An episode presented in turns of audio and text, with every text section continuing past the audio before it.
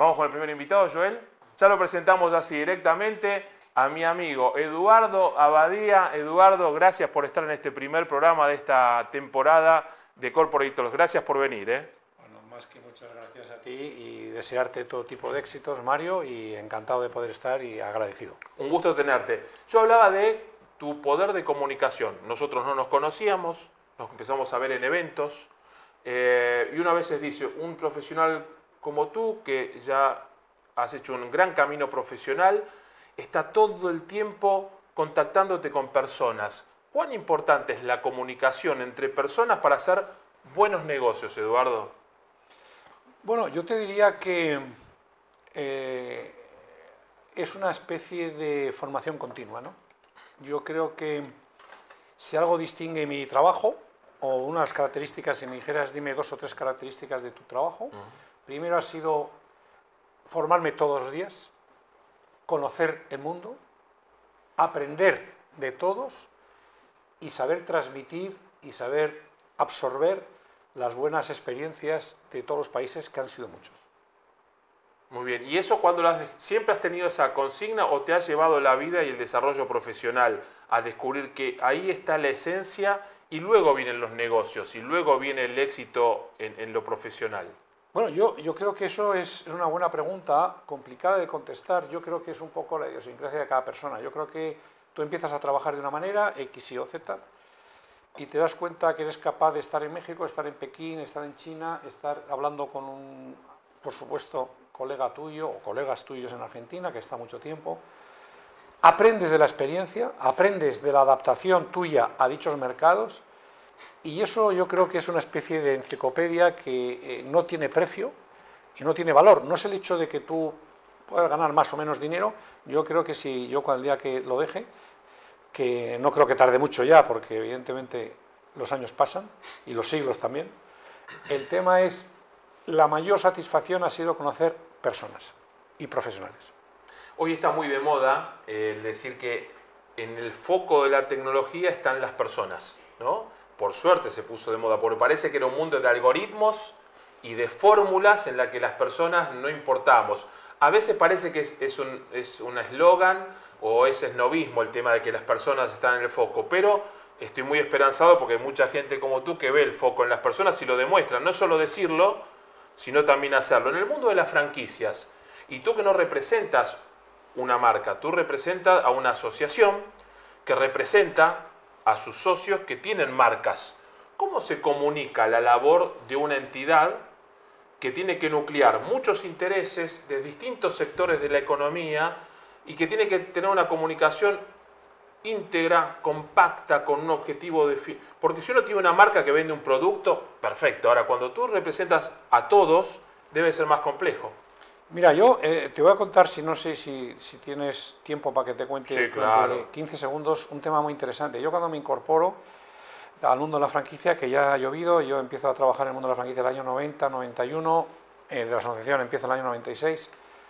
Cuando estoy trabajando, creo que fue un éxito o una, o una, buena imagen el hecho que dije, yo tengo que tener, tengo que estar al lado de un profesional de la comunicación porque sin comunicación no hay nada. Esto lo analicé yo y fue la primera decisión que tomé estando de director, bueno, entonces era gerente, hoy soy director ejecutivo, de cara a la asociación. Es decir, se hacen muchas cosas, no se transmiten y las que se transmiten a veces se transmiten mal. Y esto lo hice hace 22 años. Y yo creo que fue una satisfacción porque, bueno, ahora tú me dices que soy un profesional de la comunicación, yo creo que se hace, no se nace, se hace, ¿no? Se hace aprendiendo y contestando a, la pregunta concreta que tú decías, creo que es el tema que más tensión me genera en el buen sentido, porque hay que ser capaz de comunicar a todos los sectores sin herir sensibilidades, sin enfrentar marcas, mm. pero defender, defender negocio y defender sistema. Mm. Y es lo que, es lo que yo me enfoco a, la defensa del sistema, en este caso del sistema de franquicias, pero no cerrándome a la franquicia, sino las posibles interrelaciones profesionales que en el mundo lleva. No tanto dedicado a mi negocio o a mi sector, sino el hecho de ser capaz de conocer otras alternativas empresariales, otros profesionales de distintos mercados que nos traigan y nos retroalimenten y hagan que cada día aprendas cosas nuevas. tú en tu rol tienes la función de conocer de los, de los negocios o de las marcas de tus asociados, pero también tienes un, rol institucional eh, casi diplomático, porque tú tienes relación con embajadores, con secretarios o directores de comercio de embajadas, con agregados de comercio. ¿Cómo es esa, esa relación que excede lo comercial, excede tu core, el, corazón del negocio y va más allá? Porque España es potencia en el mundo en muchas cosas, pero tiene que seguir creciendo y tiene que día a día que rendir examen de decir en franquicias también. Y tú estás en esa tarea de internacionalizar la franquicia de España. Hicieron hace pocos días una jornada con el ISEX en el que estuvieron demostrando eso y tu foco está en el mundo. Hoy el mundo es el mercado. Absolutamente. Es decir, yo desde el año 96 estoy dando vueltas por el mundo y aprendiendo, como yo te lo decía, y contestando a tu pregunta sobre el tema de, de responsables, primero hay que ser gran respetuoso con todos, sea del color que sea, del país que sea y de la forma que sea. Primero, mucha humildad, mucha eh, bueno, eh, generosidad para ir aprendiendo y sobre todo, aunque no haya relaciones comerciales en aquel ese momento, hay que ser capaz de invertir para que si llegara el caso, estar posicionado. Y yo creo que eso es una asignatura que no es fácil, que es verdad que hay que llevarla a cabo y que te da grandes satisfacciones. ¿Cómo está el mercado de franquicias hoy? Vamos un poco más a, lo que es el negocio. ¿Cómo está el mercado de franquicias hoy en España y cómo está esa misión de internacionalizar la franquicia española en el mundo? Y también sé que hay mucho interés de marcas de otros países, como la Argentina, por, por ejemplo, que, quiere desembarcar, hacer un soft landing, ¿no? términos esos que están de moda, ¿no? soft landing, ¿no? aterrizaje eh, no traumático, eh, y lo buscan Eduardo para, para, eso. Contame un poco esa situación general de España y del mundo hacia España. Me preguntas algo yo, si fuera periodista, que no lo soy, te diría, más que qué es que, qué es lo, cuál es la situación que está la franquicia hoy en España y en el mundo, te diría qué es lo que pide el mundo a nivel de negocios. Mm. Es decir, eh, eh, yo haría la pregunta al revés. ¿no? ¿Por qué? Porque yo creo que lo que hay que estar es en primera línea. Y para estar en primera línea tienes que estar como un deportista en forma, tener humildad, ser educado, saber ganar, saber perder, dónde aprendes, dónde fallas, para recuperarte. Y creo que es de las primeras, las primeras máximas que debes tener en tu, en tu borrador. ¿no? Es decir, hoy voy a tal país, ¿qué me puede aportar? ¿Qué le puedo aportar yo? ¿Qué educación? ¿Qué tipo de formación? Entonces, hoy en día para mí, el fundamental de todo este tipo de globalización, hemos entrado luego en temas de, la importancia no solo de las personas, que para mí lo tienen, las personas por encima de los instrumentos, ¿no? Mm. porque para mí todo lo que es modernidad son instrumentos, lo importante son las personas. Los instrumentos sin personas no existen. Otra cosa es que hagas mal utilización. Mm. Mal utilización. El coche existe para que te lleve, no para que te mates. Es decir, eso es una realidad. Es decir, que eh, la investigación operativa, eh, las aplicaciones. Oiga, yo no vivo, por ejemplo, ¿no? Y dice, bueno, bien, pero hay que saberlo utilizar, ¿no? Entonces, eso es un tema importante. Entonces, ¿qué pasa con el sistema de franquicias? Primero que el sistema de franquicias tiene una obligatoriedad a estar permanentemente eh, en primera línea y sabiendo adaptarse a las, a las situaciones que se dan. Y todos nosotros que estamos aquí, los invitados seguramente, y mucha gente que nos esté escuchando, para mí la primera pregunta que yo le hago a un franquiciador, que le hago a una empresa que, bueno, sin ir más lejos, yo que sé que estás bien informado, eh, pues estuve no hace más de 48 horas conectado con Buenos Aires, que por cierto es un esfuerzo, ¿eh? porque claro, un señor de Buenos Aires a las 2 de la tarde en España se come, pero ellos estaban, estaban desayunando, con lo cual, menos mal que ese día tomé un bocadillo a media mañana porque sabía... Y aquí se come tarde, ¿eh? se come tarde, ah, porque, como sabía que se me iba a alargar, pero fuera bromas, era pero era adaptarse, ¿no? Es decir, por ejemplo, ¿no? Pero eso lo digo a nivel personal y lo digo como anécdota. Pero le dije lo primero, vienes a un país, pero tienes la vuelta al revés, ¿no? Cuando yo voy a otro país. Conoces el mercado, conoces al consumidor, conoces quién es realmente tu cliente. Porque tú puedes ser el número uno en, en este caso en Argentina, ¿no? una marca muy conocida, no voy a hacer publicidad, pero es muy conocida en Argentina. Me da igual que sea brasileña, americana, qué tal. Si tú no eres capaz de venir, ya no en tu país, sino tu sistema de negocio, por ejemplo, la franquicia, adaptarse y tropicalizarse, como llamáis vosotros, que a mí me encanta esa palabra, la utilizo siempre y lo digo que lo aprendí en, Latinoamérica, en LATAM, en concreto en México. Lo aprendí y dice, vas a fracasar. Puede ser un, gran éxito en Buenos Aires, en Argentina, y puedes fracasar en España. Lo mismo que el español cuando va a Argentina. Claro. Es decir, eso es una obviedad. Pero es una obviedad tal. Otro ejemplo, por ejemplo, una tontería que dices, es que la franquicia, la modernidad. Por ejemplo, yo le decía al presidente de la compañía, a dos presidentes le decía, no, usted ha entrado en España. Sí, sí, es que ya estamos con mucha ilusión de entrar en España para luego entrar a Europa. Le dice, voy a hacer una pregunta, como digo yo, bajito de volumen, pero suave. ¿Ha registrado usted la marca para España? Se pone tenso y dice, pues todavía no. Y dice, pues ha llegado tarde. Y como me deje que levantarme de la mesa, igual se la registro y se la vendo. Entonces, este tipo de cosas eh, que parecen simpáticas Sí. hacen que un negocio Fracase. fracase. Es decir, porque si tú hoy en día, ¿qué pasa esto?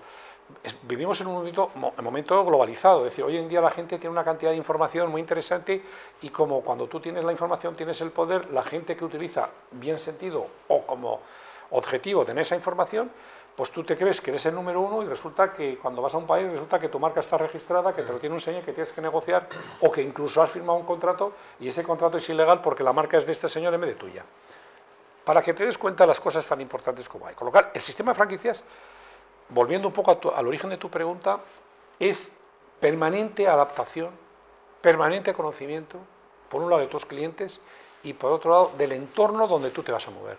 Si no, vas a equivocarte en muchísimas veces. En la asociación encuentran los, las marcas extranjeras que quieren eh, eh, desembarcar en España ese asesoramiento o tienen que venir ya asesoradas con las asociaciones hermanas, por ejemplo de Argentina en este caso, de México, de Estados Unidos. Si te buscan, ahora están viendo eh, Corporate Talks en Tinku TV en México, en Venezuela, más complicado hoy, en Colombia, en Argentina, en Uruguay, en Chile te pueden escribir a la asociación y, y ustedes tienen un departamento que asesora a- a- al inversor extranjero? Bueno, vamos a ver, todos los países que me has dicho, yo los conozco, he estado en ellos, con, la mar- con las marcas españolas que querían introducirse en dicho mercado. Contestando a tu pregunta, yo creo que el que mejor conoce el, el- el país es el que está en el país. ¿no? Yo no puedo ir a Argentina y querer saber de Argentina más que la asociación empresarial que Claro. está allí todos los días. Sería un soberbio y sería un, un posible fracaso y, el fracaso de la gente que viniera conmigo si actuara de esa manera. ¿no? Yo creo que te, lo he dicho antes, además lo- lo soy consciente de ello. Tienes que ir con humildad, tienes que ir con aprendizaje, tienes que saber las costumbres del país, tienes que saber la idiosincrasia, el volumen, eh, a la idea, de, eh, los colores, los sentimientos. Porque hay veces que tú quieres imponer algo en otro país y va en contra de los sentimientos, del mismo vocabulario. Yo tengo conceptos que, palabras que se utilizan en tu país, que si no soy capaz de decirlas y las digo cuando llego allí sin darme cuenta, por herir la sensibilidad de la gente. Sí, claro. No sucede a la inversa, ¿no? O al revés. Claro. Y yo sé de grandes compañías que han venido aquí con una cierta. oh, soberbia es una palabra, vamos, estamos cerca de Navidades, no lo voy a decir, pero una cierta amplitud de conocimientos, ¿eh? diplomáticamente hablando, y te das cuenta que los tortazos son del millón y, tiene un problema. No es que te pegues una torta, sino es que ya no, tienes, ya no puedes volver, porque alguien ocupará tu lugar. ¿no? Entonces yo creo que ese tipo de cosas es fundamental. Tienes que apoyarte en ello. Cuando yo voy a un país, tengo que apoyarme en los que saben del país. Tengo que ir estudiado, pero lo que tengo que ir con la humildad suficiente de que alguien me enseñe aquello que yo no sé y que me ayude a no cometer errores. Y yo creo que ese es una de los es un reto, es de una gran satisfacción porque te ayuda. Tú decías antes, yo para la mayor satisfacción que hago es que yo tengo la ventaja que el estar hoy contigo, el que aprendo soy yo, no tú. Tú ya has aprendido conmigo. Si te he podido enseñar algo. Yo tengo que aprender contigo. ¿Por qué? Porque no voy a tener la oportunidad de estar muchas, muchas veces contigo, con lo cual tengo que rentabilizar el aprendizaje de lo que tú me puedes transmitir. Quédate tranquilo que yo te voy a invitar muchas veces y el que aprende en este caso soy yo. Tú sabes la admiración que te tengo. No, pero, pero es así, ¿no? Yo- es mi opinión. Es que no, no, no vienen palabras gratis, sino son... Vamos que si no, los socios de, de la asociación, cuenta cómo, te, comu- cómo se comunican contigo, eh, la página web, el canal de YouTube, los cafés que haces este, periódicamente, es muy activo. ¿De qué manera pueden contactarte, verte y encontrarlos? Bueno, eh, para contestar, pues yo sé que el tiempo en televisión es, oro, eh, te digo, la página web nuestra es aefranquicia.es porque nosotros este año, en, en, septiembre, incluimos el franquiciatario, que llamáis vosotros, el franquiciado que hay en España en la asociación, creo que fue un éxito, porque al final es un empresario que invierte en una marca, con lo cual lo que tienen que hacer los empresarios es estar juntos, no enfrentados, ni, ni diferenciados, primer punto.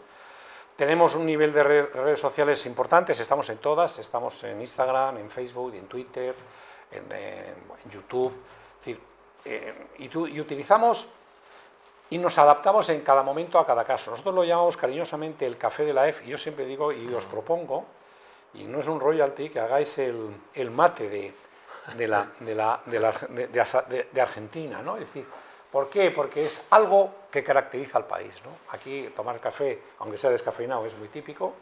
Y llamamos el café, ¿por qué? Porque son entrevistas que hacemos al empresario, al director, al franquiciado, a la institución, que hace que tú te, retroalimentes a información, aprendes con todos ellos, Ten en cuenta que hay 42 sectores, con lo cual, si yo me estoy entrevistando con un señor de gimnasios, de belleza, de cosmética, de restauración, de alimentación, el principal beneficiado soy yo. ¿Por qué? Porque luego lo puedo ayudar a los demás. No para quedármelo yo, sino para ayudar a los demás.